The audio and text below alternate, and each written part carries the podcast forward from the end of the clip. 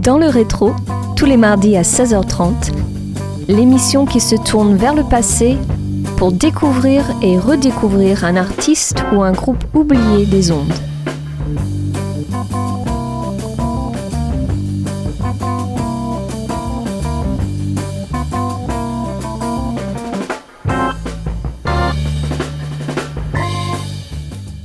Bonjour à tous et bienvenue sur Radio Campus Angers pour ce déjà 29e numéro saison 6 de votre émission Dans le rétro. Focus aujourd'hui sur Walt Dickerson, un vibraphoniste de jazz américain, né le 16 avril 1931 et décédé le 15 mai 2008 d'un arrêt cardiaque.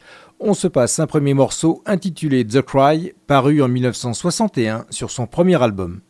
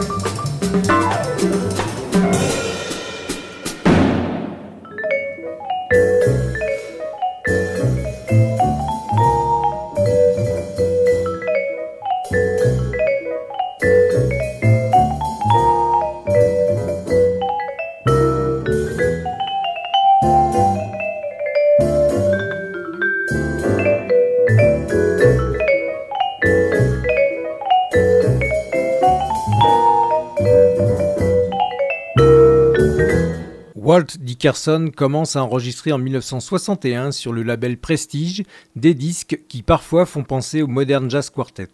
Très actif dans la première moitié des années 1960, il s'entourera de musiciens intéressants et au parcours original qui le feront évoluer vers une musique empreinte d'une grande liberté. On le voit ainsi en compagnie de Sonra et d'Andrew Hill.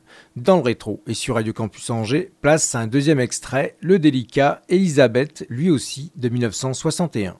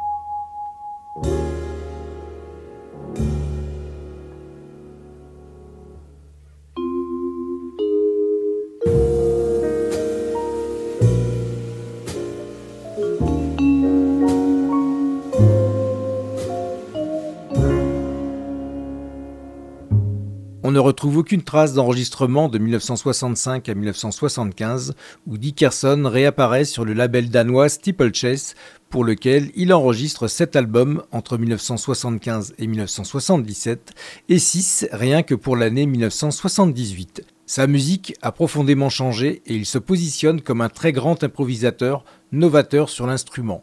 Ainsi, il n'hésite pas à se produire en trio, duo et solo.